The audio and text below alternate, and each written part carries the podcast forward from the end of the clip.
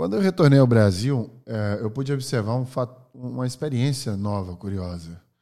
Um mesmo profissional tinha duas imagens completamente diferentes. Para a alta hierarquia da empresa, era um stellar performer, alguém que criara vários produtos e estratégias e executara muito bem.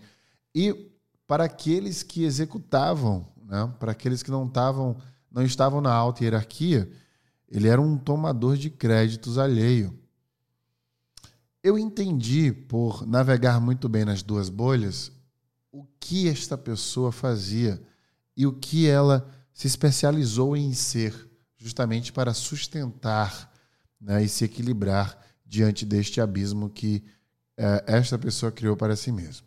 No No Brain Alguém Cast de hoje, a gente vai entender as nuances da comunicação e do resultado. Porque mais importante do que o teu resultado é quem leva créditos sobre ele.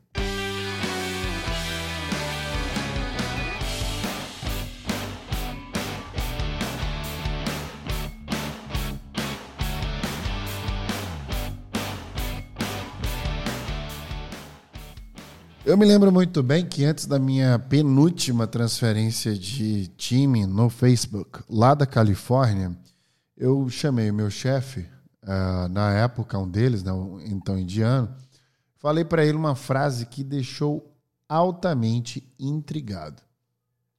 Eu disse para ele que no mundo corporativo, comunicar é mais importante que gerar resultados. E eu citei diversos exemplos para ele. Ele ficou intrigado, inquieto, como quem não tivesse, de fato, outros fatores para combater a minha afirmação. Porque nós vivemos num mundo onde a comunicação é o grande epicentro de absolutamente tudo. Se a gente analisar a natureza, se a gente analisar a escala filogenética inteira e a relação dos bandos de animais, a comunicação sempre é o elo. Por isso que comunicar é mais importante do que fazer. Veja que nesta frase não estou falando que a gente deve focar em comunicar e menos em fazer, ou fazer pouco e comunicar mais. Eu estou falando que por isso muitas pessoas que não fazem levam crédito, porque elas comunicam melhor do que quem executa e não comunica também. A gente não deve alimentar, portanto, este erro de percepção sobre a produtividade. O mundo corporativo virou uma espécie de meio político, onde, na maioria dos casos, se dá bem aquele que navega bem entre as pessoas que decidem. Como eu falei no início desse podcast, eu conheci o navegador da politicagem. E esta pessoa que navegava muito bem, ela tinha esse talento de dar para as pessoas aquilo que as pessoas esperavam para elas mesmas.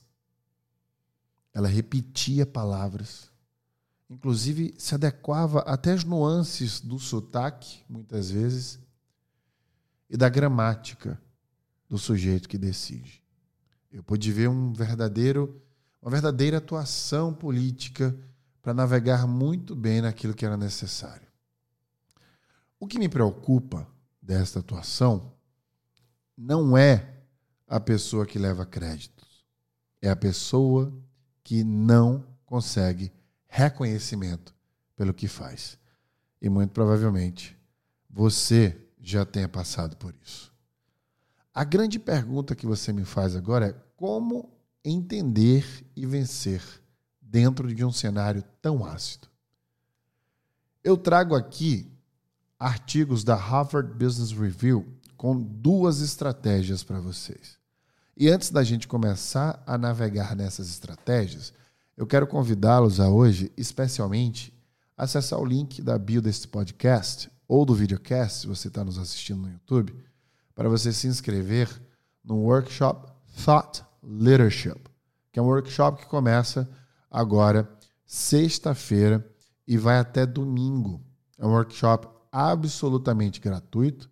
Começa agora sexta-feira, dia 30, e vai até o dia 1 de agosto, domingo, para que você possa conseguir de fato a minha ajuda direta, ao vivo. São, serão três encontros de uma hora e meia cada um, onde a gente vai tratar seus medos e suas fraquezas, vai te posicionar para que você possa entender suas prioridades e consiga, assim, ter mais resultados dentro de melhores decisões que você vai tomar. E terceiro pilar e último, eu vou posicionar você através da persuasão, que é um dos pontos que nós vamos tratar aqui no No Brain Again Cast. A Karen Dillon, que é autora do Harvard Business Review Guide, Guide to Office Politics, que basicamente é um tipo de guia né, de politicagem de escritório, disse a seguinte frase em um de seus artigos: Tudo isso vai para conta de quanto valor você traz para a organização e impacta nas decisões de promoção, aumentos e atribuições. Ou seja, tudo que você não leva crédito que é acreditado para alguém mais vai ser levado em consideração na hora da sua avaliação de performance. Mora aí um dos pontos do porquê que você não consegue ser reconhecido ou reconhecida. Sabe que a gente pensa, né? Que todo esforço que a gente faz não é reconhecido? E aí você se pergunta: para onde foi todo esse esforço, todo esse trabalho, todo esse resultado? toda essa produtividade, que são coisas diferentes, cada uma delas. Na verdade, não é que a pessoa deixou de ver o teu esforço. E olha que intrigante saber disso. É que teu esforço serviu para reconhecer quem tomou o crédito por ele. Então, para para pensar na última avaliação de trabalho que você teve, se você se sentiu justiçado ou injustiçado, e se alguém próximo a você que trabalhou em algum projeto com você, ou até teu próprio chefe, recebeu, se é que você sabe, uma avaliação melhor. A probabilidade dessas pessoas estarem, na verdade, sendo reconhecidas pelo teu trabalho é muito alta. E não sou eu quem está dizendo isso. Eu estou, na verdade, trazendo dados ainda da Harvard Business Review. Tem um outro dado importante. Veja essa afirmação que o Brian Uzi fez. Com o trabalho colaborativo, nem sempre fica claro quem fez o quê.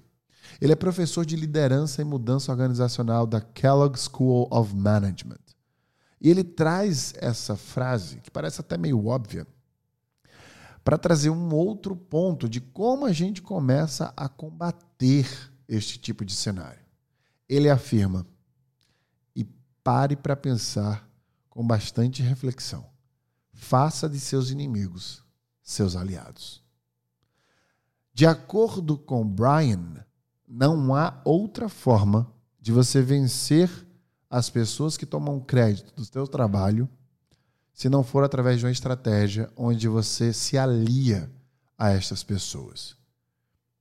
Como é que você faz isso? Sendo político também? De forma alguma. Você faz isso com nove pontos importantes que eu vou passar para vocês agora, que foi retirado dessa pesquisa dentro e publicado da Harvard Business Review. Primeiro ponto: tire um tempo para se acalmar. Você não pode começar a reagir, você tem que agir. São duas coisas diferentes. A reação é quando a emoção impacta você e você quer fazer alguma coisa com aquela emoção. Então não é necessariamente sobre o negócio, é sobre o que você está sentindo. E quando a gente tenta tomar uma ação sobre o que a gente está sentindo, na maioria dos casos, a gente vai piorar aquela situação. Então se acalme, durma, respire, leve para terapia se você faz uma, tente pensar sobre os seus pensamentos. Em outras palavras, ampliar a sua consciência sobre o problema. Segundo passo, avalie a gravidade da situação.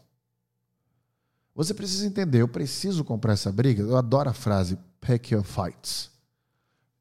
Escolha suas lutas. Será que você precisa se posicionar? Será que é tão grave assim? Será que foi algo pequeno? Será que é algo que dá para corrigir? O que, é que você deve fazer sobre essa situação? Você vai perder muito com isso? Dê uma nota para essa avaliação. de 0 a 10 a escala. Qual, o quão grave é a situação? Terceiro passo, pergunte por quê. Vá até a pessoa dialogar. Tente extrair da pessoa por que, que ela não te atribuiu, caso você saiba, o trabalho que você executou. Se a pessoa te revelar o motivo, aí você leva ela para o quarto ponto, que é remediar a situação. Então você monta uma estratégia para que a pessoa te ajude a remediar. Mandar um e-mail para todo, todos os envolvidos, publicar em outros meios da empresa, em outra reunião, abrir a reunião mencionando o seu trabalho, resumindo o que você fez de impacto. Se a pessoa não reconhece, entra no quinto tópico. Quando o problema não desaparece, você precisa se posicionar. E aí você usa o que a gente chama de escala. Você precisa escalar para um diretor, o gerente, seu chefe, se caso não seja a pessoa que, que esteja em questão, você precisa pedir ajuda até para o chefe da pessoa que não te reconheceu. Se você já falou com a pessoa, não conseguiu resultado, escale para alguém mais senior para que possa te ajudar, não reclamando do indivíduo, não apontando o dedo para ele, mas pedindo ajuda para que você também tenha o seu reconhecimento. Sexto tópico: seja proativo em prevenir o problema da próxima vez. Ou seja, se anteceda ao problema, você deve criar processos de comunicação que tenham uma, um constante alinhamento entre todas as partes. Então, antes de começar, você pode até trazer o elefante. Eu adoro essa frase, né? Endereçar o elefante da sala. Pessoal, para que ninguém, não é sobre você, lembra? Para que ninguém saia sem o reconhecimento devido, vamos sempre nos manter informados, comunicar sempre os pontos nos is de quem entregou o que e de que forma, para que o trabalho coletivo seja de fato reconhecido em relação ao indivíduo, cada um de vocês envolvidos. Sétimo passo. O modelo de bom compartilhamento de crédito é, na verdade, uma das melhores saídas que você pode ter. O que, que é isso? É o reconhecimento aos outros. Quando você reconhece os outros dentro do projeto o tempo inteiro, eles vão reconhecer você de volta, porque eles vão sentir essa necessidade de retribuir este reconhecimento. Ali naquele momento você está fomentando um ambiente, uma cultura de reconhecimento mútuo, natural e orgânico, que evita pessoas a tomar crédito sobre o que você entregou. Oitavo ponto: torne suas contribuições visíveis. Eu no Facebook fazia um HPM, que era Highlights ou seja, tudo que aconteceu de mais importante na empresa naquela semana, people, sobre as pessoas que trabalhavam comigo e me, sobre eu mesmo. Então, mande e-mails uma vez por semana, numa sexta-feira, por exemplo, falando sobre sua semana, como foi, as entregas que você fez, de forma linear, executiva, direcionada. O que, como, onde e quem agradecendo inclusive as pessoas envolvidas, mas mostrando o teu trabalho, a tua produtividade, o que você entregou naquela semana. Nono ponto. Recrute outras pessoas que possam defender você. Porque se você ficar sozinho, infelizmente você não vai muito longe. Então você precisa de pessoas que entrem neste embate junto com você. Normalmente essas pessoas são pessoas que também sofrem com a mesma coisa. Então, unir-se a estas pessoas, falar sobre isso, é o primeiro passo para que você fortifique esta luta. Eu vou aqui fazer alguns, alguns lembretes dentro dos princípios básicos de que você deve ou não fazer numa situação como esta, depois desses nove passos.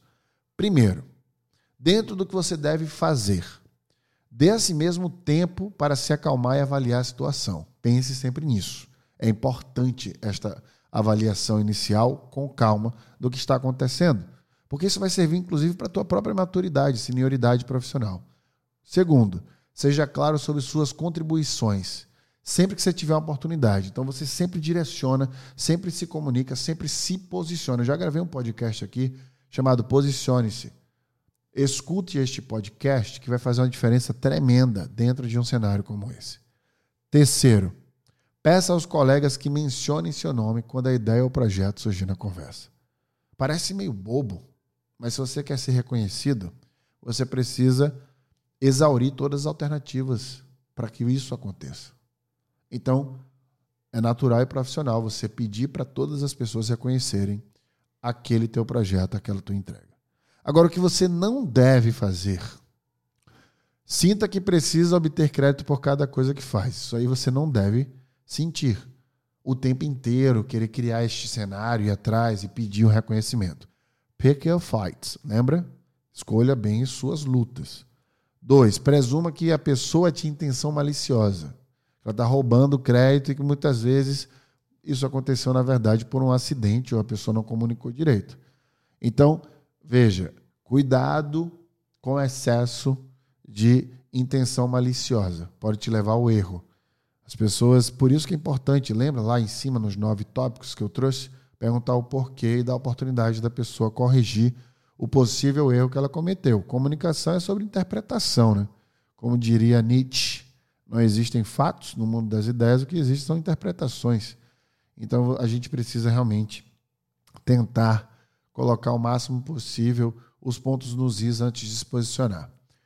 Dentro ainda do que você não deve fazer é qualquer acusação. Em vez disso, faça perguntas às pessoas que se envolveram em alguma situação como esta. Você precisa tentar descobrir por que, que isso aconteceu. Às vezes, realmente foi intencional, mas não com a intenção de tomar crédito apenas por algum outro motivo. Então, sempre tentar entender é a melhor saída, porque muitas coisas se resolvem antes de você se posicionar de uma forma mais escalável, né, com outras envolvendo outras pessoas, por exemplo. Então, é bom lembrar deste princípio, estes princípios, aliás, do que você deve fazer e o que você não deve fazer. No final de tudo isso, quando a gente avalia, a comunicação, a gente percebe que é a grande chave. É a chave principal de absolutamente tudo. Warren Buffett disse, e eu já falei algumas vezes, que aquele que nasce com o poder da persuasão tem 50% do caminho garantido. Eu, eu acredito demais nisso. Tanto que as pessoas que mais enganam as outras são as pessoas que melhor se comunicam. Já pararam para refletir, refletir sobre isso? Foi a falta de comunicação que nos levou às duas grandes guerras mundiais. Se a gente ler a história, a gente vai ver que houveram várias falhas de comunicação e aí essa ansiedade, essa virilidade, essa sede pelo objetivo, pela conquista nos levou às duas grandes guerras mundiais. Foi o aprimoramento da comunicação que nos trouxe as melhores tecnologias. Isso me faz lembrar uma parábola. É uma parábola que sempre esteve presente na minha carreira, desde que eu li a primeira vez. Se lembro bem, foi num livro chamado O Mundo é Plano, um dos primeiros livros que eu li na minha vida. Eu vou assumir uma licença poética para editar o final desta, desta parábola. Só a última palavra dela. Ela diz assim: Toda manhã na África, a gazela acorda. Ela sabe que precisa correr mais rápido que o mais rápido dos leões para sobreviver. Toda manhã, um leão acorda. Ele sabe que precisa correr mais rápido que a mais lenta das gazelas, senão morrerá de fome. Não importa se você é um leão ou uma gazela. Quando o sol nascer, é melhor começar a se comunicar.